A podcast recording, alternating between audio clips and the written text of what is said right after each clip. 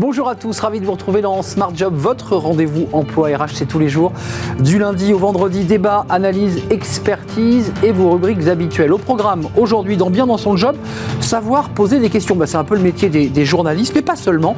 vous allez le voir, c'est tout un art. On en parle avec Drifa Choulet, fondatrice du cabinet Le Premier Jour. Smart Philo, tout est écrit, mais rien n'est joué. Alors voilà un sujet de philo, et on en parle dans quelques instants avec euh, une philosophe consultante chez Noétique Biz, les abeilles noétiques. On fera le point avec elle sur ce, sur ce sujet très conceptuel. Le cercle RH, l'intelligence artificielle, on en parle presque tous les jours dans les médias. Elle prend une place de plus en plus grande dans nos vies quotidiennes, mais surtout dans l'entreprise euh, et dans les services RH. On en parlera. Euh, le droit, la protection de la vie privée et des salariés. on en parle avec nos, nos invités, des experts de ce sujet sensible. Et puis dans Fenêtre sur l'emploi, le secteur de la tech, on en parle beaucoup ces derniers mois. Pourquoi un tel déséquilibre entre l'offre et la demande? On fera le point avec euh, Frédéric Citerlet. Il dirige euh, Éthique, grandes écoles de la tech et des métiers du digital. Il sera notre invité à la fin de l'émission. Tout de suite, c'est bien dans son job.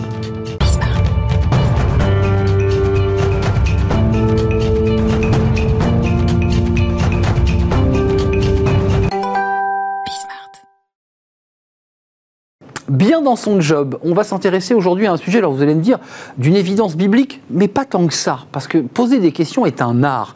Il faut savoir formuler, euh, emmener cette question, euh, la construire, et on en parle avec Drifa Choulet. C'est toujours un, plaisir de vous accueillir, Drifa, sur le, plateau, fondatrice du cabinet Le Premier Jour. Euh, vous êtes coach, et vous avez choisi, alors avec une longue, très longue vie dans la banque, hein, euh, dans, dans, le secteur privé. Euh, contrairement euh, aux journalistes, aux avocats, c'est vrai que les, gens dans l'entreprise, bah, poser les questions, c'est pas très simple. ça sert à quoi de, questionner concrètement? Je parle dans l'entreprise, parce que dans mon métier, il est évident que je vous pose des questions. Mais dans l'entreprise, la question est parfois mal gérée. Oui, alors j'aime beaucoup cette phrase d'Albert Einstein qui disait N'écoutez pas la personne qui a les réponses, écoutez la personne qui a les questions qui pose les questions.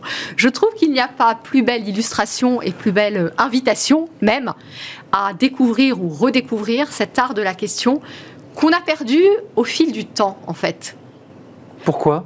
Pourquoi? Parce que euh, des recherches ont montré que les enfants, donc qui sont la curiosité à l'état brut, j'ai envie de dire, dans leurs échanges avec les adultes, posent à peu près 70 à 75% de questions. Et qu'au fil du temps, en hmm. devenant adulte, on revient plutôt à quelque chose de l'ordre de 20 à 25 mmh, Ce qui montre qu'en fait, l'école, le travail, valorise davantage le fait de donner des réponses. Vous avez un contrôle, euh, un examen, quelque chose à rendre au bureau. Ce qu'on attend de vous, ce sont des réponses. Et le fait de revenir à la source, d'avoir la réponse, de poser la question, ça s'est un petit peu perdu au fil du temps. Enfin, vous avez peut-être vécu dans votre métier de, banquière, mais on a souvent des, dirigeants, des managers qui disent Attendez, arrête avec tes questions, trouve-moi des solutions. Enfin, c'est une phrase mécanique dans l'entreprise, ça. Oui, absolument. Et elle est pour moi le reflet d'une chose en particulier c'est l'accélération du temps dans le monde de l'entreprise, puisqu'on parle de ça aujourd'hui, qui fait que l'on va attendre de vous, attendre des cadres, de sauter à la conclusion, d'apporter des solutions ce qui n'est pas sans être pervers, puisque ça peut mener justement à de mauvaises décisions. Ça n'empêche pas la décision, mais de mauvaises décisions seront prises en fait. Alors, euh, Drifa, je, l'évoquais en introduction, c'est vrai que c'est tout un art de poser des questions, et très objectivement en entreprise. Vous l'évoquez, euh, c'est pas toujours facile de poser la question, et j'allais dire la bonne question. Oui, alors, vous mettez le doigt sur quelque chose d'important, c'est cette espèce de pression de la bonne question j'ai envie de dire, il n'y a pas forcément de bonnes ou de mauvaises questions. Je vous le confirme. je trouve qu'il y a cette espèce de candeur à retrouver. Pour moi, c'est un petit peu le pendant, vous savez, de savoir dire je ne sais pas. On a absolument le même euh, tabou, la même inhibition en entreprise. On vous pose une question, on va dire je ne sais pas, bah, c'est quasiment un gros mot en fait. Les regards tous les collaborateurs Ouais, c'est un peu la même chose. On a tous vécu ce moment, vous l'avez peut-être vécu vous-même Arnaud, où on donne une présentation dans une réunion. À la fin, qu'est-ce qu'on dit? Avez-vous des questions? Mmh, C'est rituel. et en fait, j'ai plutôt constaté au fil du temps qu'il y avait de moins en moins de questions. Donc une des choses peut-être pour réhabiliter la question quand on est manager, bah, c'est peut-être soi-même en fait, de commencer, ouvrir le bal avec une question, de dire à ses collaborateurs qui arrivent en réunion, voilà, en fait, j'attends des questions. Justement, ça soulève une autre question, euh, votre problématique. C'est vrai que les réunions s'appauvrissent parce que les questions enrichissent finalement le débat et parfois enrichissent même le projet de celui qui mm. l'a présenté. Mais pourquoi on n'ose pas la, poser, cette question? Et la timidité, j'imagine? Euh, Pas seulement? Non, pas seulement. Ça peut. Et la peur de l'incompétence. Poser une question euh, peut mettre le miroir dans notre perception sur une incompétence supposée. Il y a le fait aussi d'être tellement sûr finalement d'avoir cette espèce de biais, de connaître la réponse, que finalement on ne va pas la poser, de pas forcément s'intéresser euh, aux propos d'autrui et de se dire non mais en fait euh, j'en sais, sais, suffisamment. Or comme vous le disiez très justement, les questions pour moi ont trois vertus. La première c'est l'apprentissage, la deuxième c'est l'innovation, et la troisième, extrêmement importante encore plus aujourd'hui, c'est la relation. Bien sûr. L'intérêt que l'on porte à quelqu'un par nos questions. Euh, il y a un débat quand même sur la manière dont on la formule, la manière dont on la, on la pose, le ton qu'on utilise. Enfin, tout ça, évidemment, est implicite au métier que je pratique, mais euh, il est aussi très lié au sujet que vous traitez aujourd'hui. Euh, est-ce qu'il y a une puissance accrue à poser des questions là où c'est pas forcément attendu? Parce qu'il y a aussi, on l'a tous vécu, des gens qui lèvent toujours la main dans des réunions pour mm. poser des questions, soit à côté, soit auxquelles on a déjà répondu. Ça arrive quand même. Absolument. Alors, en même temps, il y a quelques questions qui sont très puissantes. Par exemple, quand on réfléchit à un produit, un process, à quelque chose, de poser des séries de pourquoi. Pourquoi on fait ça? Pourquoi c'est une question très puissante, dans le sens où elle invite à creuser les choses. Ok, pour cette raison. Oui, mais pourquoi? Et finalement, à poursuivre cette série de Comme un enfant d'ailleurs. Hein. Comme un enfant, jusqu'à ce qu'on n'ait plus de réponse. Et là, on se dit qu'on a vraiment creusé la chose. Mais vous, me, vous mentionniez quelque chose. Un des endroits où, par exemple, poser des questions alors que ce n'est pas tellement convenu peut être très bénéfique, c'est lors d'un entretien d'embauche. Quand on est le candidat, on s'attend plutôt euh, à se vendre, à devoir se vendre.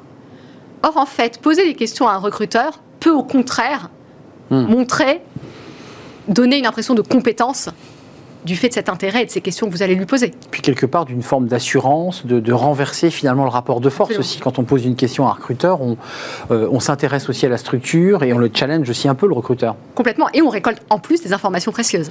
Euh, comment, quand même, ça c'est la question de fond, parce que vous dites que le manager doit montrer l'exemple. Ouais. Ok. Euh, mais comment on encourage les collaborateurs justement à poser des questions, puisque vous avez vu que la rubrique suivante, c'est Smart Philo. Et là, à travers cette question, c'est la maillantique, c'est Socrate. C'est la technique de la question. C'est comment on la pose et comment un manager les encourage à les poser, ces questions. Alors, une des choses euh, qui pour moi viennent avant ou peut-être en même temps euh, que la question, c'est le fait d'écouter. Mais d'écouter vraiment, alors les coachs font ça très bien parce que ça fait partie de notre formation, d'écouter sans se dire je pense à la question que je vais poser. Quitte à prendre un petit temps pour laisser infuser, pour, pour écouter vraiment les mots. Donc je crois qu'il y a ce travail de, tension et d'équilibre entre l'écoute que l'on apporte pour ensuite donner une question. Euh, sur la question de la formulation, parce que je sais que c'est un sujet, euh, parfois par maladresse, par timidité, par embarras, pour mille raisons, on, la pose mal la question, alors que le contenu de la question est très intéressant, mais on l'a mal formulée. C'est compliqué, parce qu'il ne faut pas avoir l'impression que c'est un interrogatoire non plus. Bien sûr. Alors effectivement, l'idée, c'est pas de poser des questions en rafale, mais c'est de contextualiser, de rebondir, de dire par exemple, quand tu as parlé de ça, j'ai pensé à ça. Est-ce que tu peux me donner des explications De voilà, ne pas hésiter à presque à surcommuniquer, à surcontextualiser, pour, comme vous le dites, que ça ne ressemble pas à un interrogatoire de police. Euh, par rapport à vos expériences de, coach, je ne sais pas si vous traitez cette, cette, thématique en particulier, mais en fait, la question du débat de la question pose la place du collaborateur dans le groupe. C'est un peu de ça dont, dont, il est question. Absolument. Et de cette autorisation ou de cette permission qu'il se donne de poser des questions. C'est très juste, ça revient très souvent dans mes accompagnements. Lorsqu'on on a une problématique quelconque qu'on traite en coaching, et que je pose la question justement, bien souvent, il m'arrive de poser cette question, mais avez-vous posé la question à votre boss? Ben non. J'ose pas. J'ose pas, ou, ou je n'y ai tout simplement pas pensé. Je constate davantage que le je n'ose pas, c'est tout simplement que c'est un état d'esprit qui n'est pas très développé en fait. Donc vous nous dites qu'il y a une forme d'inhibition, alors liée à l'âge, hein, l'évolution fait qu'on mhm. s'inhibe, mais que l'entreprise est aussi un peu un, un tueur de questions. Oui, je pense que c'est une question de formation. En fait, effectivement, on, se retrouve, on se ressemble finalement tous. Pour moi, la question, au-delà d'être un art, c'est une compétence en fait. Une compétence à, acquérir de nouveau. une dernière question, parce que j'aimerais qu'on approfondisse et qu'on aille jusqu'au bout de cette idée. Il y a quand même celui qui pose la question à travers le regard du manager et qui écoute cette question, de se dire, c'est vraiment le, profil de l'empêcheur de tourner en rond. C'est-à-dire, il y a toujours dans un groupe quelqu'un qui pose des questions souvent pertinentes. Et certaines fois, on se dit, il nous empêche de tourner en rond. Qui a raison Le manager ou celui qui pose la question? Je vais vous faire une réponse un peu grise, du coup. Euh, je crois que tout dépend du contexte, en fait. Effectivement, on peut se dire, bah, finalement, avec ces questions, il, me pousse à creuser, peut-être à bosser davantage. J'ai pas hmm, il, challenge le manager. Il me challenge. Bah, bien sûr. Et en même temps, euh, c'est aussi ce qui fait grandir et justement monter en compétences. Hmm. Donc, ce qui est, donc, vous nous dites, avant de nous quitter, que quoi qu'il arrive, lorsqu'une question nous traverse l'esprit dans un, échange euh, formalisé évidemment, ou informel d'ailleurs, n'hésitez pas à poser une question ou à interpeller le manager. À l'interpeller, quitte à dire voilà, j'ai une question. Euh, Là, j'ai pas bien compris. J'ai pas bien compris en fait. Est-ce qu'on peut expliciter? Et en fait, on fait ça. Mais pourquoi dans le fond? Et en quoi c'est important? Elle hmm. est hyper, hyper importante, celle-là. Oui, ça peut éviter aussi la faute professionnelle, parce qu'une fois qu'on a intégré sans comprendre, on applique une mesure qu'on n'a pas bien comprise, et puis parfois arrive l'accident. C'est-à-dire que le manager dit, mais j'ai exactement dit l'inverse en réunion. Complètement. Donc tu as pris une mauvaise décision, potentiellement. Donc on se met en danger. Donc on peut se mettre en danger. Donc devenez des, des, des pré-socratiques, euh, post-socratiques, euh, et devenez des poseurs des questions. Euh, n'hésitez pas à, poser des questions, encore une fois, dans la forme. Hein. Il faut, je pense qu'il faut être un peu vigilant sur la façon dont on pose les, les questions. C'est un vrai plaisir de vous accueillir, Drifa Choulet, fondatrice du cabinet Le Premier Jour, et vous accompagner, on l'aura compris, à travers vos activités de, coach des, femmes, des hommes, euh, pour les aider à quoi faire d'ailleurs À vivre mieux, à être plus heureux À réfléchir, justement. Je leur pose des questions pour les aider à réfléchir. Finalement, finalement on fait le même métier je pose des questions et vous posez des questions aussi. En effet, on peut échanger nos places. Mais, pourquoi pas Un jour, un jour, je ne sais pas si je pourrais devenir coach, en revanche. Merci en tout cas de vous avoir rendu visite. Tout de suite, c'est notre rubrique suivante et c'est Smart Philo.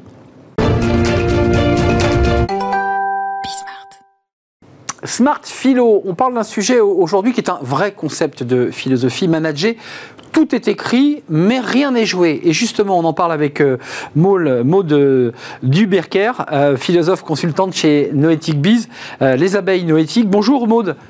Bonjour, bonjour Arnaud. Vous êtes au téléphone avec nous parce qu'on a un petit souci technique de, Skype, il faut le préciser à, ceux qui aiment notre rubrique Smart Philo. quel lien justement entre le théâtre euh, et le monde de l'entreprise. Est-ce que l'entreprise est, un lieu euh, de l'action et pas du théâtre? C'est pas un peu paradoxal de mêler entreprise et théâtre? En effet, c'est une question euh, qui paraît ne pas couler de source au premier abord. mais en fait, nous, on s'appuie sur une philosophe qui s'appelle Anna Arendt, qui, a écrit beaucoup d'œuvres dans les années 60 et qui parle de l'espace public en fait comme une scène théâtrale. Elle, elle dit que l'homme d'action, l'homme politique, est toujours un personnage. Par exemple, vous, Arnaud et moi ici, nous jouons des rôles. C'est la condition de notre dialogue. Vous, vous êtes journaliste, vous vous challengez, vous posez des questions. Et moi, j'incarne la philosophie, je propose et je porte une vision. Et d'ailleurs, dans, le langage d'Anna Arendt, c'est pas du tout euh, négatif, en fait, c'est même nécessaire. Nous occupons tous toujours des rôles. Elle, elle constate deux choses assez intéressantes. C'est que, et elle écrit d'ailleurs que les hommes et les femmes se présentent toujours comme des acteurs sur une scène qu'on leur a préparée. Ça signifie qu'en fait, dès qu'on apparaît dans l'espace public, on a toujours, on est toujours dans un rôle à jouer. D'ailleurs, on le sent bien parfois, euh, on se sent comme spectateur ou plutôt comme acteur dans certains moments de la vie. Et historiquement, le mot euh, personnage, ça renvoie au persona, c'est le masque des acteurs de théâtre, euh, à travers lequel, en fait, ce masque, il parlait. Et donc, par analogie, la personne juridique, la personne de la scène politique, c'est pas vraiment une personne objective, mais c'est aussi un personnage de théâtre. Donc vous voyez pourquoi il n'y a pas vraiment de contradiction entre finalement le monde du théâtre et le monde de l'entreprise. Parce que l'entreprise, on, l'appelle une personne morale et donc c'est aussi un personnage. Elle attribue des fonctions aux autres pour réaliser une œuvre. Par exemple, nous, chez Noetic Biz, c'est polliniser le monde avec de la philosophie, voir croître la curiosité et la réflexivité répandre surtout la, joie de philosopher, à notre mesure, bien sûr. la joie de philosopher, la, joie de réfléchir d'une manière un peu générale, finalement. Et, justement, et le manager dans tout ça, parce qu'il nous écoute, le manager, il, tend l'oreille, il s'intéresse, il se dit, mais alors attendez, moi je suis manager, je gère des équipes, euh, qu'est-ce que je fais avec tout ça? Bien sûr. Le rôle du manager, euh, il se situe plutôt du côté de l'interprétation de la fonction. En fait, euh, Anna Arendt ne, parle pas explicitement du monde des affaires, hein, elle parle bien de l'espace public, de la vie publique. Euh, mais ce qu'il faut retenir, c'est qu'en entreprise, nous avons des fonctions qui en fait nous sont conférées par des auteurs qui sont au-dessus de nos têtes, ceux qui ont écrit nos fiches de poste.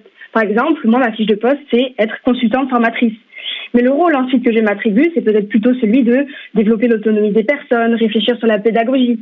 Bref, vous comprenez, nous arrivons avec une fiche de poste, c'est-à-dire un texte qui décrit notre fonction, euh, et nous avons à le jouer finalement, nous avons à l'interpréter, nous avons à l'incarner comme un acteur incarne un rôle en fait. Maud, alors quelqu'un qui jouerait en permanence un, rôle, euh, ce serait quoi Un manager hypocrite? Euh, Est-ce qu'il n'y a pas un peu de danger à présenter les choses de cette manière? Est-ce qu'à jouer la comédie, on dupe pas finalement ses collaborateurs? Merci pour cette question. Le, le danger, c'est pas vraiment l'hypocrisie, c'est plutôt le fait de ne pas prendre soin de cette question, euh, de cette question des rôles. les deux écueils, on va dire, les deux dangers qui, qui pourraient nous guetter, à ne pas se poser cette question. Le premier danger, c'est le fait de s'identifier complètement à un rôle, donc de se réduire à ce qu'on croit être son rôle. Par exemple, on, le voit dans les organisations, hein, l'exemple du petit chef. Euh, donc, on aurait une idée un peu inconsciente ou, fantasmée de son statut, et on serait un peu collé à ce statut-là. On se verrait uniquement comme ça. Euh, on s'identifiait en permanence à ce seul rôle. Il y aurait une sorte de blocage. Il n'y aura plus une succession des rôles. Et, le deuxième écueil, c'est euh, faire finalement comme si on pouvait être transparent. C'est-à-dire bah, comme si on pouvait ne, pas jouer de rôle. il y, a cette mouvance un peu de l'authenticité aujourd'hui parfois qu'on entend dans les organisations. Euh, ça aussi pour nous c'est un écueil parce que finalement être humain par essence c'est avoir un rôle, c'est faire partie d'une comédie humaine. Et dans ça, on cache toujours quelque chose. Euh, et c'est pas en soi moralement condamnable. Euh, dès qu'on donne à voir nos apparences, on cache quelque chose de nous. Parfois, on se le cache même carrément à nous-mêmes. On n'est pas totalement transparent. Euh, mais parce qu'on n'est pas forcément transparent à nous-mêmes. Et en fait, il n'y a pas vraiment une intériorité qui pourrait être accessible euh, comme ça euh, en entier. Et euh, en tant qu'humain, nous portons des masques. Et c'est ça qui fait qu'on est des personnes d'ailleurs. Alors, Maud, question philosophique là encore, on avance un tout petit peu, mais qu'est-ce qu'on fait, on fait quoi si la transparence n'est pas possible? Quelle serait la recommandation pratique de la philosophe que vous êtes? La première, c'est surtout on se parle. Euh, ça, ça, paraît simple, mais euh, ça ne l'est pas. Euh, le dialogue, c'est le, le, premier moment vers lequel on peut essayer de résoudre les problèmes ensemble. Pour vous donner un exemple, on a on a chez Noétique une, une collaboratrice qui gère la qualité. Et on a, on a eu un échange, on a fait un échange entre elle et Jean, qui est donc son N plus 1, le gérant. Et, et, donc notre collaboratrice parlait de la qualité, justement. Et Jean sentait qu'il y avait quelque chose qu'elle n'osait pas dire. Et donc Jean lui a dit, pardon Emmanuel, euh, je sens que tu n'oses peut-être pas me dire une chose, c'est quoi le rôle que tu aimerais que je joue sur ce dossier? Elle, lui a dit, je vais peut-être être directive, directive pardon, mais fournisseur. Et il fallait en effet qu'à ce moment-là, Jean, qui est donc son N plus 1, produise un livrable pour qu'elle puisse partir de là. Et donc il y a eu un moment où il a fallu qu'il accepte, si vous voulez, de remettre un peu en cause, ou en tout cas entre parenthèses, du moins son statut de gérant, pour adopter un rôle plus de, fournisseur pour servir la, personne morale et, l'intérêt commun. il y a eu une répartition de l'autorité différente dans cette situation. Euh, Emmanuel, donc la collaboratrice qualité, a fait autorité à ses yeux parce que sa demande était tout à fait pertinente. Et Jean a fait autorité aux yeux d'Emmanuel parce qu'il a répondu à sa demande. Donc c'est assez important cette question de, l'autorité parce que l'autorité, ça vient du mot auteur, donc être auteur de. Quand on donne de l'autorité à quelqu'un, euh, on augmente sa capacité à être l'auteur de son action. Et, ça augmente aussi sa responsabilisation. Donc le, seul conseil et l'unique et peut-être le plus grand pratique qu'on peut donner, c'est communiquer sur les rôles finalement qu'on attend les uns des autres, au-delà de la, fiche de poste ou des fonctions qui sont établies. Et, euh, et un autre conseil, c'est le fait de mettre en avant le contexte euh, dans lequel ce rôle va venir jouer, parce que le rôle est toujours contextuel. Pour vous donner un autre exemple, encore une fois, avec Jean, il est partout. Moi, je suis la N-1 de Jean. Et il m'arrive parfois de lui demander explicitement, euh, Jean, écoute, euh, dans ce contexte nouveau, où je suis pas forcément à l'aise, j'ai besoin, par exemple, que tu joues un rôle de structuration, un rôle cadrant, un rôle, qu'on dirait platonicien. Mais par ailleurs, dans un autre contexte que je connais peut-être mieux, je crois que ça pourrait m'aider, ça pourrait être intéressant que tu joues le rôle de modernisateur, d'inventeur, parce que j'ai moins besoin de cadre pour me sentir en sécurité. L'idée, c'est vraiment de, venir dialoguer sur ces, sujets, de, dialoguer autour de cette question des rôles. Euh, pour arriver à s'en parler, c'est déjà le, début de beaucoup. Euh, il nous reste quelques secondes, euh, qui vient faire écho d'ailleurs à la, chronique de, de, Drifa Choulet il y a quelques instants, qui était coach. Vous nous confirmez qu'il y a quand même un, gros travail autour de la question. Il faut oser poser des questions. Absolument, absolument, tout à fait. Il faut oser poser des questions. C'est tout un art, hein, comme on le dit, mais euh, il faut oser poser des questions sur le rôle dont nous avons besoin. Euh, donc, se poser des questions d'abord à soi-même, mais aussi les poser à notre interlocuteur et s'autoriser à le faire collectivement, euh, parce que c'est ça qui nous permettra de prendre de la distance vis-à-vis du statut qu'on a toujours, euh, et puis aussi le rôle qu'on aimerait jouer à certains moments. Et l'idée toujours est de servir au mieux l'intérêt commun de, de ce qu'on entreprend ensemble. Donc oui, posons des questions, posez des questions. Maude, merci. C'était un peu compliqué, évidemment, euh, à distance au téléphone. Vous viendrez nous, nous le dire euh, ici sur le plateau, vous, euh, Maude Durbecker, ou, Jean, le célèbre Jean, qui a joué un rôle important dans cette chronique, philosophe consultant chez Noetic Biz. Merci d'être venu nous, nous, rendre visite. On fait une courte pause et on retrouve nos, nos invités. On va parler d'intelligence artificielle. Elle est partout dans notre quotidien et évidemment dans le monde de l'entreprise. Est-ce une opportunité? Est-ce un risque? On va en parler avec des experts de ce sujet juste après la pause.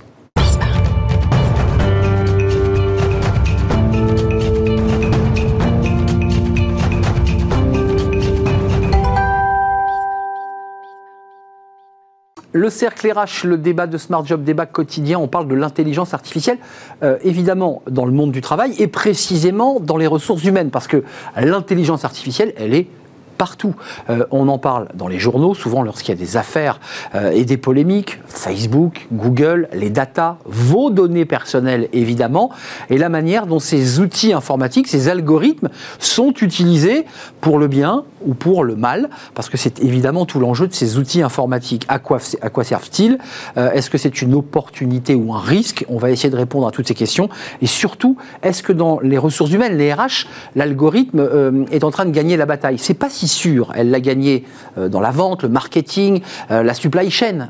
Mais c'est plus compliqué dans le domaine des ressources humaines. On en parle avec nos, invités. Euh, Franca Salis Madinier, merci d'avoir répondu à notre invitation. Vous êtes membre de la CFDT et du CESE, le Conseil économique et social et environnemental. C'est le.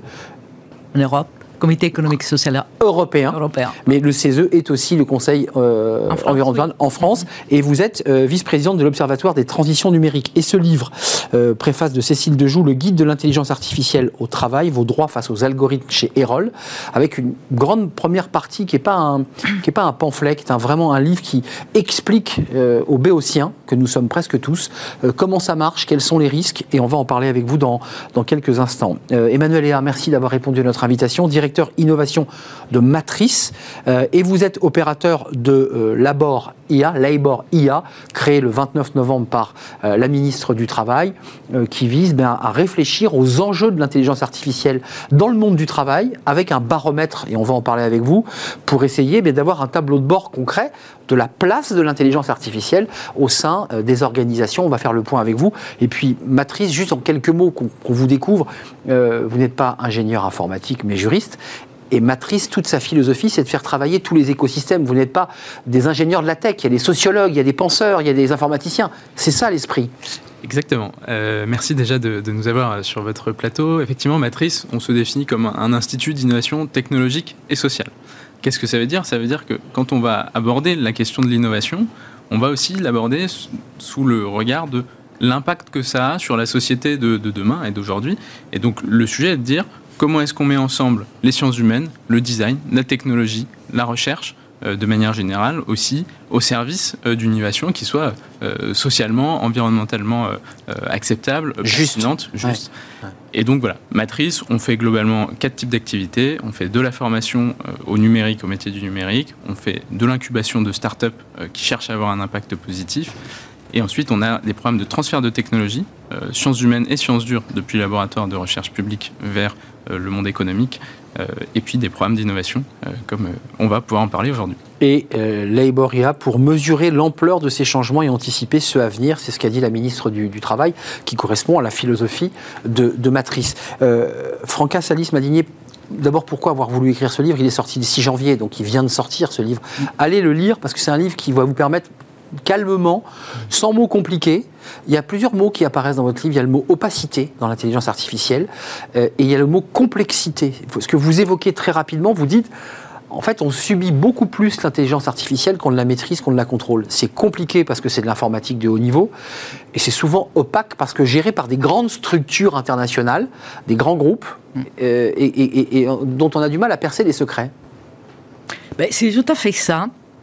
Merci d'abord pour votre invitation. Donc, euh, un plaisir aussi de, pouvoir contribuer au débat parce que le premier constat de ces guides et de pourquoi ces guides, c'est qu'il n'y a pas assez de débats autour d'une technologie qui est quand même assez impactante et qui va très vite et qui est complexe, qui est opaque, qui offre plein d'opportunités. Donc, le but au niveau de, de la syndicaliste que je suis, c'est qu'on ne la subisse pas mais qu'on en maîtrise les transformations et, qu'on les anticipe pour ne pas rester sur les bords du chemin.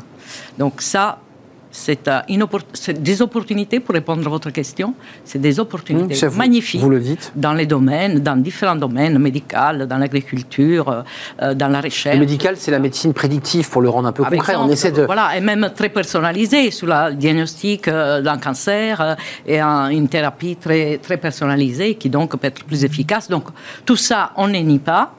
Elle est là, il faut faire avec.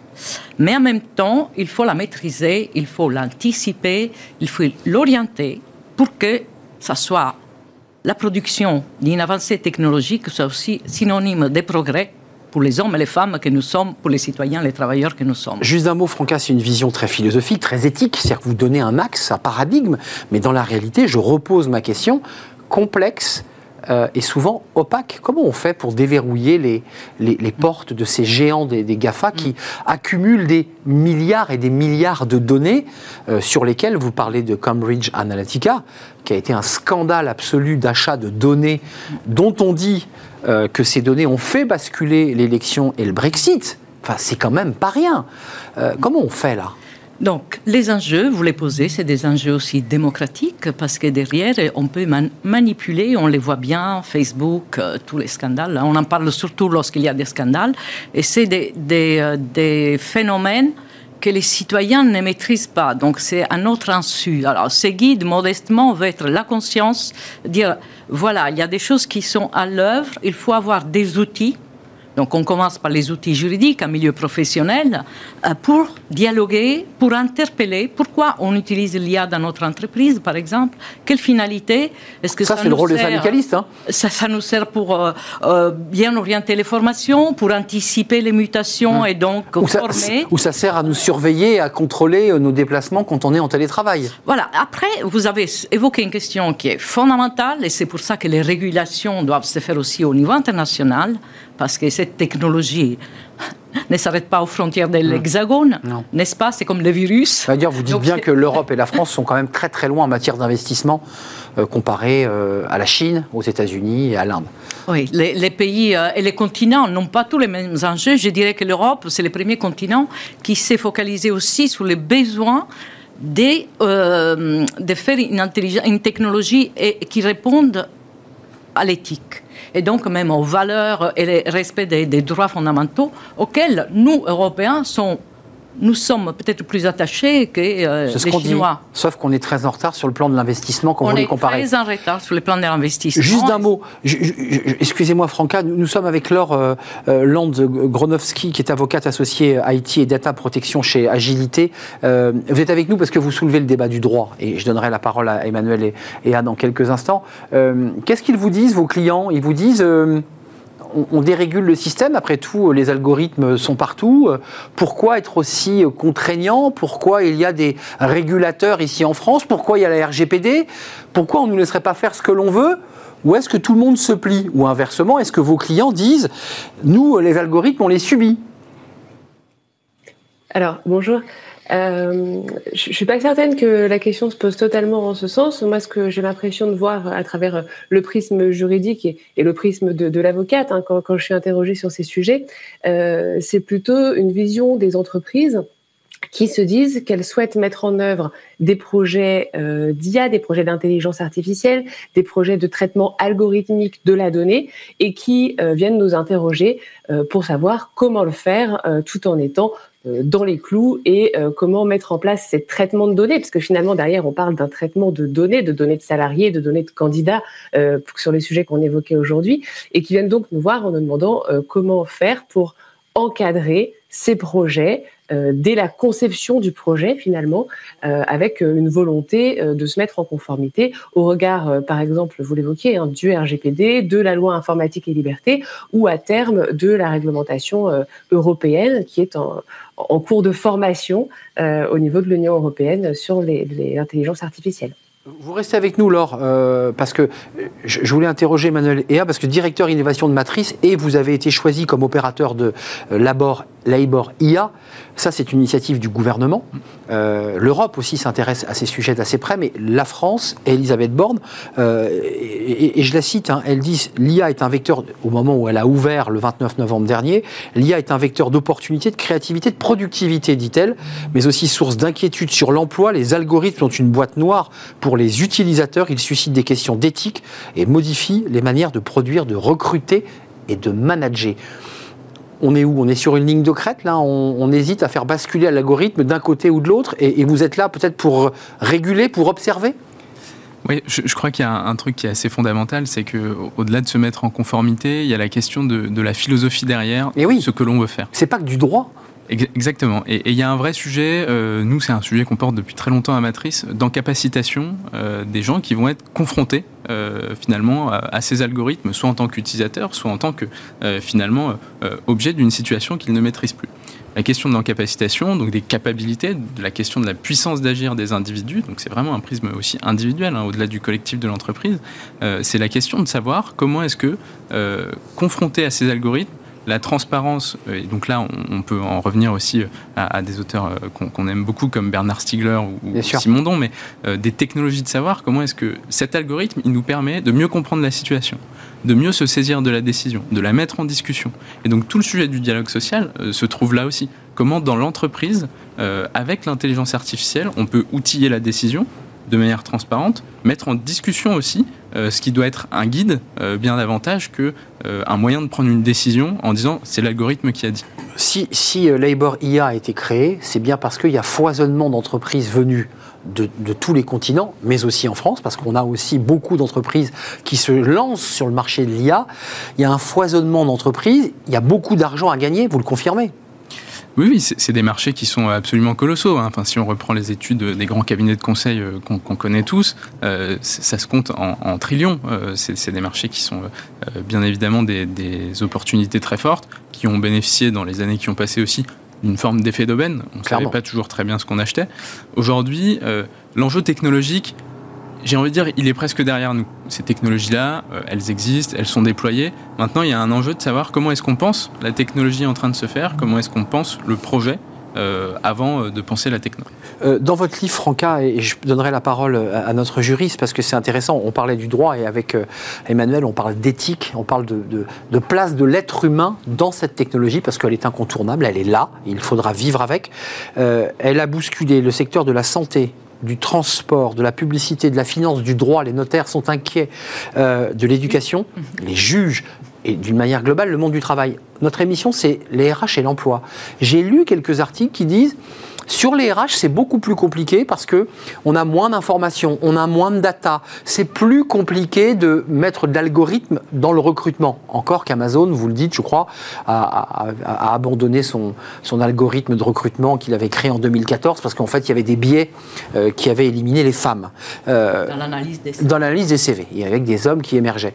Euh, qu'est-ce que vous en pensez de ce débat autour des ressources humaines et de l'emploi? Parce qu'il y a certains secteurs, l'algorithme est là. N'y a pas de doute. Mais pour, les RH Alors, dans tous les secteurs, moi, je pense qu'il faut Tous. avoir à l'esprit que la décision ultime doit être laissée dans les mains de l'homme. C'est le cas aujourd'hui ou pas? Ben, Par exemple, un, un médecin, il peut avoir une recommandation qui peut l'aider à la décision, est-ce que je dois opérer ou pas, c'est patient. Mais c'est quand même lui qui tranche. Mais lui doit trancher, ou elle. Mais attendez, on, euh. est en science-fiction ou pas? Est-ce qu'aujourd'hui, il y a des décisions qui sont prises indépendamment des hommes? Mais par exemple, dans, les, dans, les curriculums vitae, parce que bon, ça concerne tout le monde. Bah oui, des centaines de milliers de CV. Un million de CV qui sont reçus par jour par les groupes très connus. Bah, écoutez, ma fille en a envoyé un ce week-end, euh, vendredi, le samedi, elle avait déjà la réponse. Donc, ce n'est pas un humain. La réponse était que ces mots-clés qu'il fallait mettre, ils n'y étaient peut-être pas. Et donc, elle était exclue. Donc, je pense que c'est déjà utiliser. Ce qui est passionnant dans ce que vous nous dites, c'est qu'il faut, quand on écrit son CV, avoir intégré l'idée qu'en face, c'est pas un humain, mais un algorithme, et qu'il fallait mettre les bons mots-clés, mm. et qu'on pouvait presque, je, mets des guillemets, gruger l'algorithme, parce que si on met les bons mots-clés, Emmanuel. D'ailleurs, il y a des jeunes qui, qui savent déjà. Qui savent. Et, qui rusent. C'est la ruse against les machines. Exactement. Donc, on n'est on pas dans la science-fiction, c'était des films, ça, avant, c'était Terminator, quoi. Il y avait des machines face à des hommes.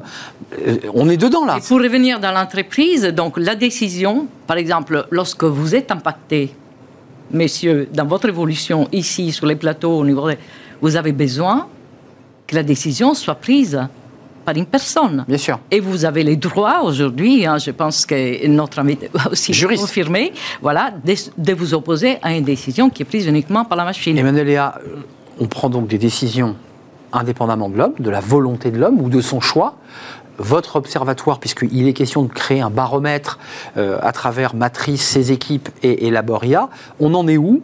Parce que c'est un tableau de bord, la ministre a dit j'ai besoin d'avoir une visibilité.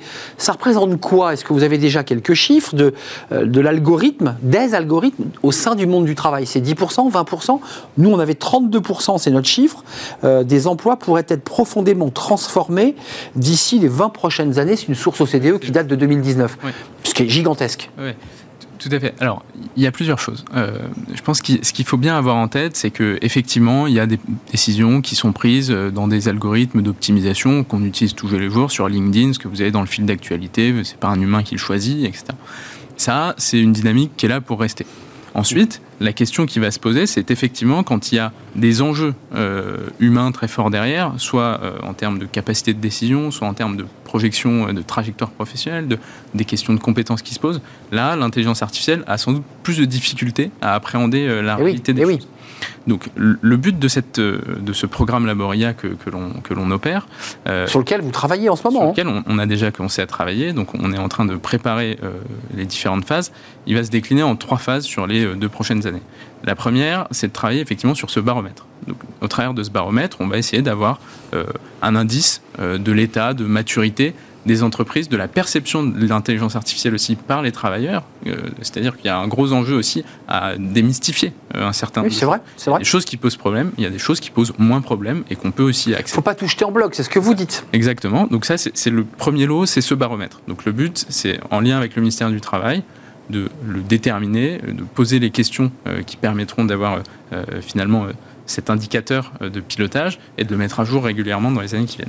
Ensuite, et là où on a euh, finalement, euh, c'est aussi une très grosse partie euh, de ce programme-là, c'est une logique beaucoup plus proche du terrain pour aller comprendre les impacts beaucoup plus précis sur effectivement les 32% d'emplois oui. qui vont être profondément modifiés. L'employabilité des, collaborateurs, des salariés. Exactement. Et donc là, on va rentrer dans les entreprises avec des sociologues, des spécialistes de l'intelligence artificielle, start-up, chercheurs ou autres, pour vraiment essayer de comprendre euh, finalement, quand on va lancer une expérimentation d'un projet IA, donc euh, un service d'optimisation euh, ou le déploiement d'un logiciel quelque part dans l'entreprise, quels sont les impacts sur les compétences interroger les gens sur la perception de leur rapport à l'emploi, de leur trajectoire Qu'est-ce que ça, ça, change dans leur quotidien? Qu'est-ce que ça change avec une observation très qualitative, très fine, pour bien mesurer ça? Et dans, dans ce cadre-là, nous, on va avoir aussi besoin d'entreprises qui ont envie de rentrer avec le ministère du Travail dans cette observation concrète. C'est quelque part se mmh. mettre à nu. Euh, je ne sais pas si. Mais oui, c'est, euh, dévoiler leur petit secret de, leur business. Je, ne sais pas si Uber, par exemple, euh, acceptera de dire très bien, on va regarder l'impact de nos algorithmes sur la projection professionnelle. Oui, parce que là, ils sont confrontés, les chauffeurs, en direct, hein, les livreurs. Hein. Donc voilà. Nous, on, aimerait bien qu'ils l'acceptent. En tout cas, on va. Voilà, vous, vous, le dites sur ce plateau. Là, s'ils vous écoutent, ah bah, le message est lancé. Le message est lancé. C'est même cofinancé par le ministère du Travail. Donc, ce sera avec grand plaisir que, qu'on pourra travailler là-dessus. voilà toute entreprise intéressée, euh, nous on les appelle à nous contacter, en tout cas pour justement aller investiguer ces sujets. Juste, je, vous ai vu sourire lors quand, euh, Emmanuel a lancé un appel télévisuel ici dans Smart Job a proposé à Uber d'ouvrir euh, ben, grand ses ordinateurs pour que le lab IA puisse travailler et travailler la main dans la main.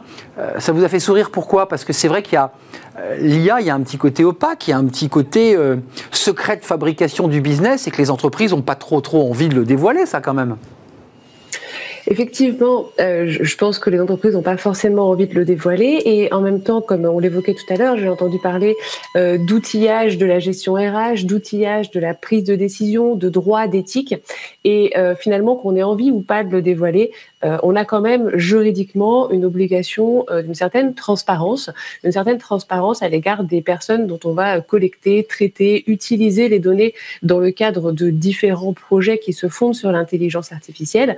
Et c'est là où on peut tout à fait dire, je pense que le droit rejoint l'éthique avec des obligations qui existent déjà aujourd'hui, avec notamment le RGPD que j'évoquais tout à l'heure, ou euh, qui existeront de manière un peu différente à terme euh, on regarde le projet de, règlement européen sur l'intelligence artificielle, cette obligation de transparence qui est euh, qui doit présider finalement à la base de tout projet de traitement de données et donc de traitement lié à l'intelligence artificielle. Et la transparence, c'est quoi? C'est quand même en tout état de cause l'obligation d'informer les personnes. Alors là, les candidats, les salariés, mais toute personne dont on collecte et dont on traite les données dans un projet euh, algorithmique ou d'IA euh, de ce qu'on fait avec les données, de par qui elles vont être traitées, pourquoi, de la logique euh, finalement qui sous-tend le traitement de données, des éventuelles conséquences ou décisions qui pourront être prises sur le fondement de ces traitements de données. ça fait partie de l'obligation de transparence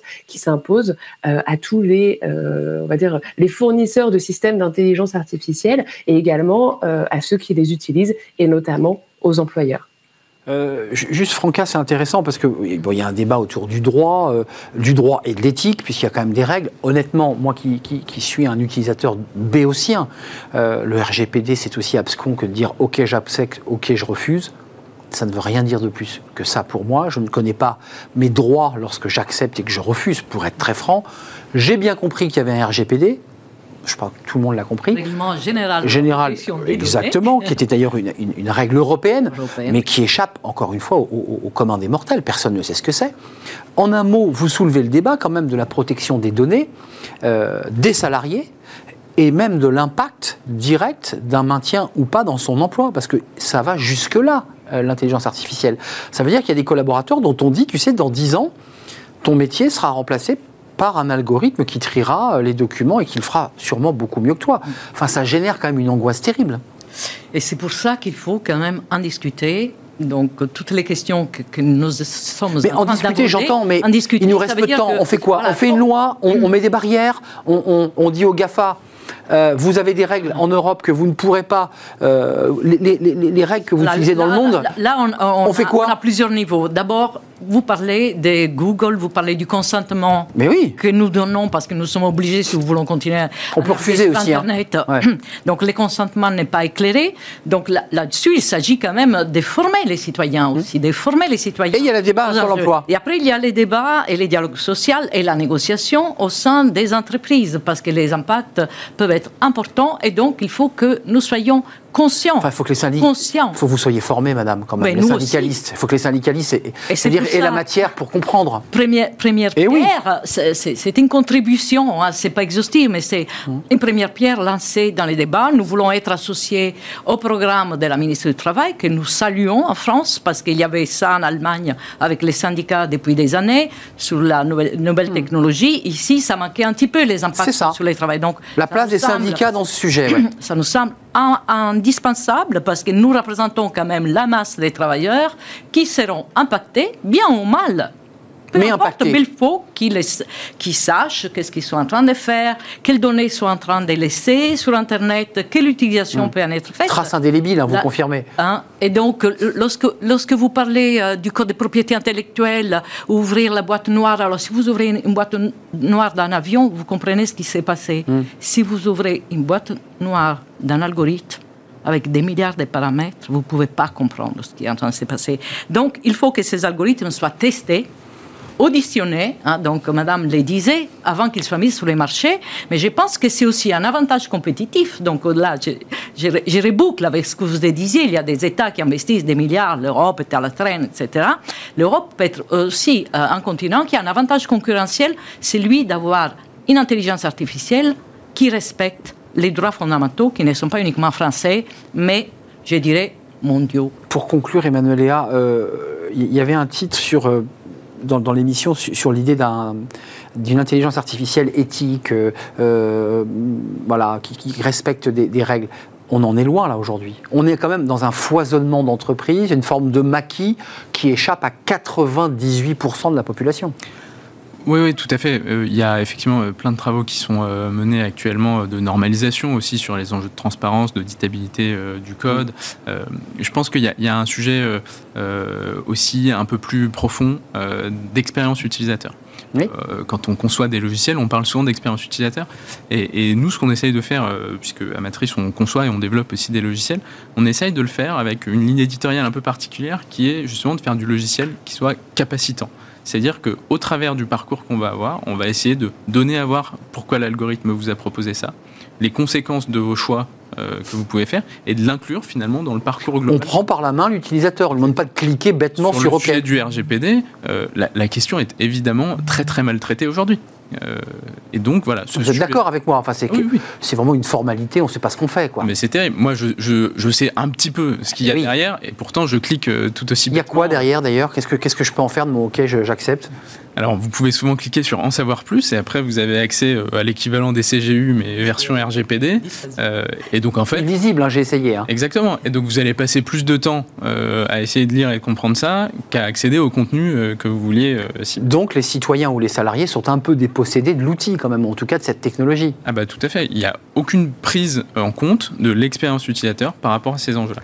Euh, un, mot avant de nous, quitter. Est-ce qu'il y a chez vous, qui avez quand même autour de la table de Matrice et de, de Labor euh, IA, un certain nombre de penseurs, de chercheurs, est-ce qu'on est en train de, vivre une révolution? Vous savez, il y a eu les révolutions industrielles. J'ai un sentiment que le, le 21e siècle va être la révolution de l'intelligence artificielle. Alors sur le plan technologique, euh, elle est déjà euh, largement entamée, elle va perdurer. Je pense qu'on passe effectivement à une ère du numérique responsable aussi, euh, où il y a cet appel-là qui vient aussi des générations plus jeunes qui comprennent ces enjeux-là, qui sont capables aussi de challenger et de faire des choix. Qui sont nés dedans, eux. Qui sont nés dedans et qui sont capables de faire des choix aussi par rapport aux... Et qui vont challenger finalement. Exigence éthique. Francis Hogan de Facebook a démissionné parce qu'elle ne se retrouvait plus dans les valeurs pour lesquelles euh, Disons même, je crois qu'elle refuse d'ailleurs que, que, que, son enfant euh, soit Et un utilisateur. Et aux États-Unis, il y a des syndicats qui se constituent autour de ces questions. Donc il y a quand même un rapport de force qui s'installe. Qui passe par les travailleurs. Euh, qui passe par les travailleurs et pas uniquement les utilisateurs. Parce que mm. c'est en refusant aussi de coopérer, collaborer, construire ces éléments-là qu'on va pouvoir changer les choses. Oui, c'est exact. Donc une note d'optimisme, il faut être acteur. Ouais. En Californie, effectivement, plusieurs acteurs ont... Acteurs, de ces changements et pas les observer uniquement. Je voudrais qu'on revoie votre livre parce que c'est un livre, on a bien compris, une des pierres de l'édifice de, de, la place des syndicats et donc de ceux qui parlent au débat, à la place, à la connaissance. Voilà, et aux côtés des salariés, Franca Salis Madinier, le guide, parce que c'est important, c'est un guide, c'est vraiment facile à lire, facile, c'est écrit très simplement, euh, alors que ce sont des sujets éminemment complexes. Le guide de l'intelligence artificielle au travail, vos droits face aux algorithmes, avec un Terminator justement sur un clavier, ça c'est le choix de l'éditeur, j'en suis sûr. Édition Merci à Emmanuel Ea, directeur innovation de Matrice. On aura compris ce que c'était. Et puis, on va suivre de près. On attend vos travaux et puis peut-être les, les, premiers éléments de ce baromètre. Ça sera en 2022, j'en suis sûr. En tout cas, je l'espère.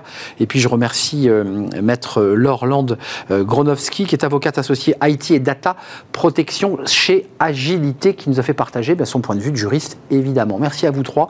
On va continuer à, suivre ce dossier et les impacts de l'informatique et de l'IA sur notre travail. Euh, on termine notre émission avec Fenêtre sur l'emploi. Et devinez quoi? On parle de la tech. Euh, mais il y a trop de, d'offres et bah, pas assez de demandes ou vice versa. C'est tout de suite.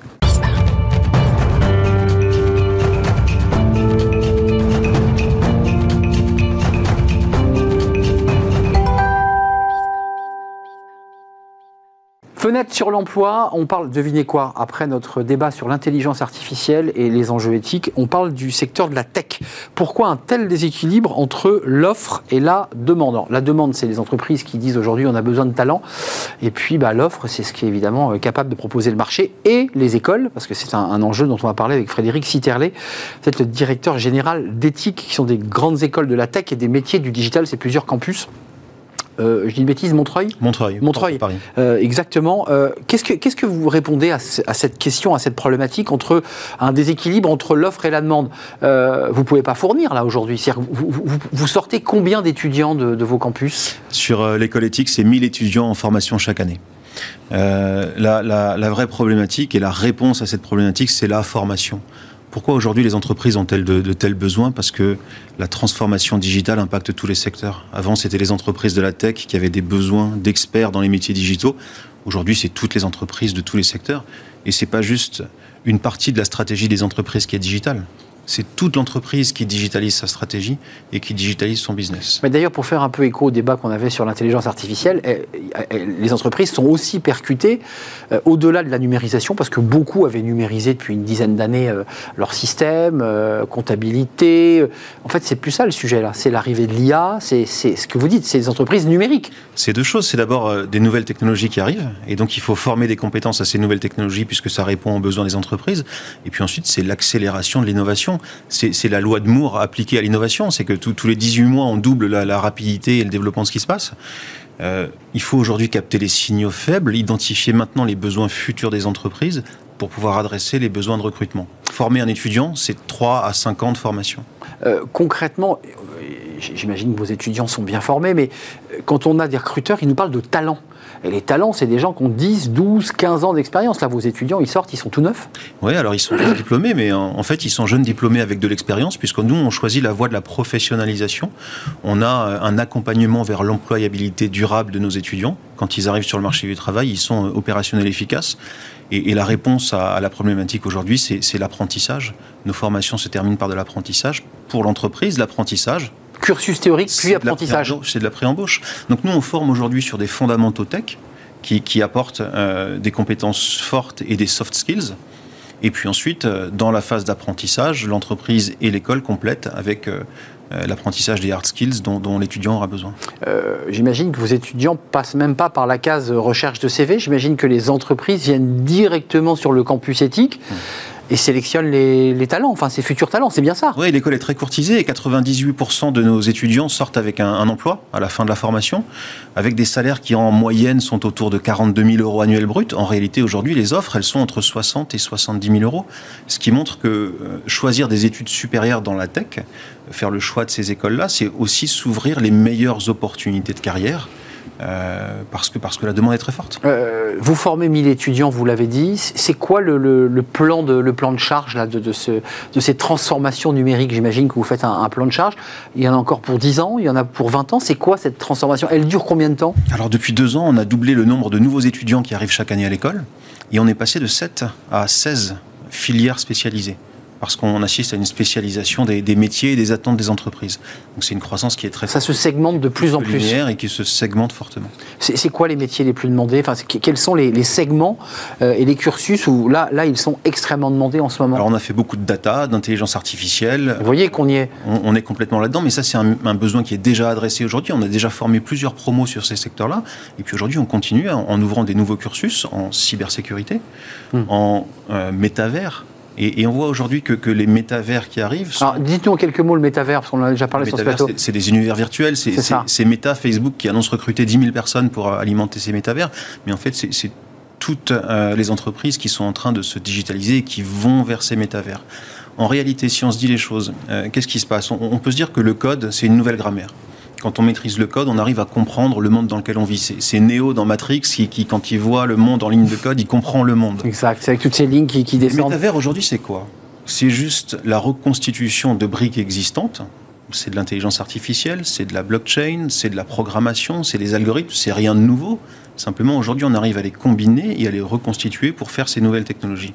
Et l'école derrière bah, reconstitue des cursus qui se base sur les fondamentaux qui, depuis des années, sont enseignés dans nos écoles. Euh, juste avant de parler des professeurs et des enseignants, parce qu'il faut aussi avoir des gens compétents pour former des talents, euh, ça sert à quoi le métavers sur le plan du business? Comment, comment, on, comment on développe financièrement le métavers? Parce qu'après tout, c'est presque ludique le métavers.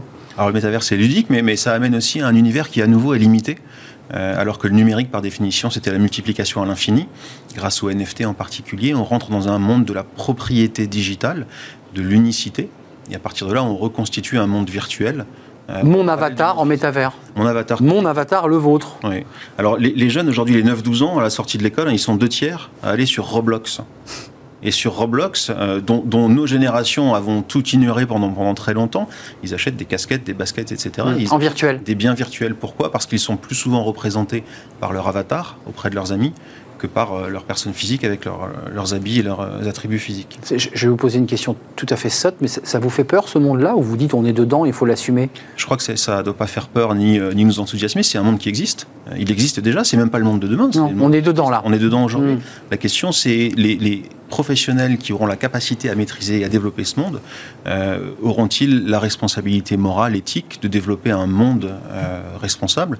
Et c'est bien à ça que nous formons à, Éthique. Hein. Éthique, c'est l'école de la tech. Oui, parce que c'est pour ça que je vous pose la question de euh, à quoi ça sert? Et, d'ailleurs, la question a été posée dans le débat précédent sur l'éthique et qui contrôlera ces mondes. Mmh. d'ailleurs, juste une question, parce que vos étudiants, vous les formez évidemment à une technologie, à, du, à des hard skills que vous évoquiez. Est-ce qu'il y a un cursus dans leur formation sur l'éthique la manière dont je me sers de l'informatique, euh, la manière malveillante, puisqu'il est question de cybersécurité, euh, et c'est un enjeu économique. Il y a cette réflexion-là chez vos étudiants? D'abord, les projets chez nous sont tous des projets à impact, et notre motivation, c'est de mettre la tech, de dompter la tech pour la mettre au service du bien commun. Et ensuite, on veut qu'aucun étudiant de notre école soit diplômé s'il n'a pas réfléchi pendant sa scolarité à des façons de mettre la tech au service du bien commun. Hmm. Et ça correspond là à la quête de sens des étudiants aussi. Un étudiant aujourd'hui va chercher un job, certes, en sortant d'une école comme la nôtre et de beaucoup d'autres, il va avoir un boulot plutôt bien payé.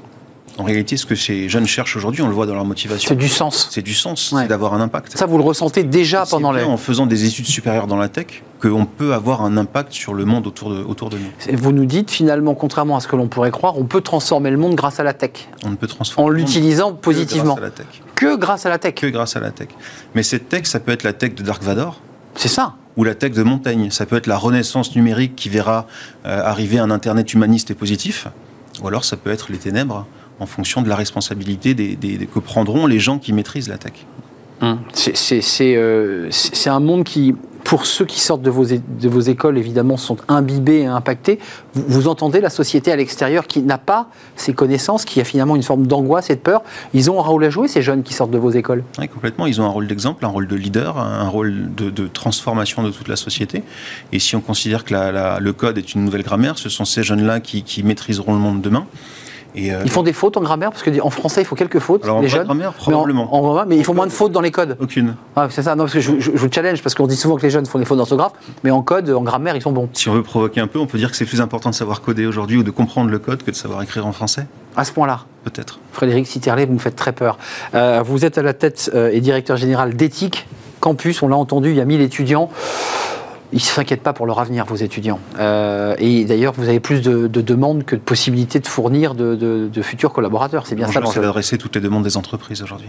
Merci Frédéric d'être venu nous éclairer sur tous ces sujets fondamentaux euh, de notre vie quotidienne. C'est un vrai plaisir de vous, accueillir. C'est la fin de notre émission. Merci de l'avoir suivi. Évidemment, merci pour votre fidélité.